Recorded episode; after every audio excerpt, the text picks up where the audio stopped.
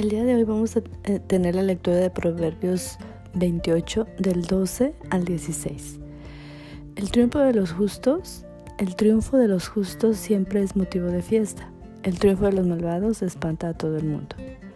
Quien esconde su pecado jamás puede prosperar. Quien lo confiesa y lo deja recibe el perdón. Dios bendice a quienes lo obedecen, pero los necios caen en desgracia. El gobernante malvado que maltrata a un pueblo pobre es como un león hambriento que despedaza a su presa. El gobernante estúpido solo piensa en maltratar y robar, pero el que no lo hace vivirá muchos años.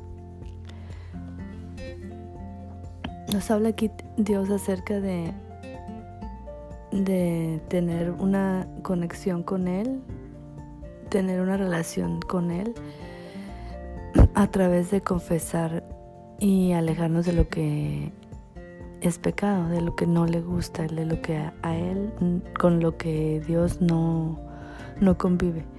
Si nosotros estamos mintiendo todo el tiempo, pues no vamos a, Dios no va a estar a gusto con nosotros. Tenemos que alejarnos de las mentiras, de los chismes, de, de todo aquello que no es de acuerdo al carácter de Dios. Y también nos, nos habla algo muy importante que a veces se nos olvida, ¿no?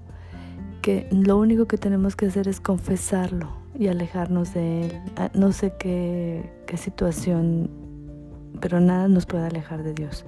En el momento que tú veas que estás haciendo algo que no le gusta a Dios, lo confiesas y Él es tan bueno que lo va a pasar por alto y lo va a perdonar, siempre y cuando vea que estamos arrepentidos.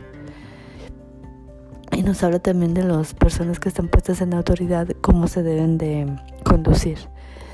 Pero por eso es muy importante que cada uno de nosotros tengamos en nuestro corazón lo que Dios, las palabras, la palabra de Dios, la, la meditemos, la estemos repitiendo una y otra vez para que nuestro corazón no, no tenga una envoltura dura que sea difícil de, penetrar, sino que si nosotros nos mantenemos en comunión con Él, nuestro corazón va a ser dócil y, y, vamos a, a poder confesar o vamos a poder reconocer lo que nos está alejando de Él.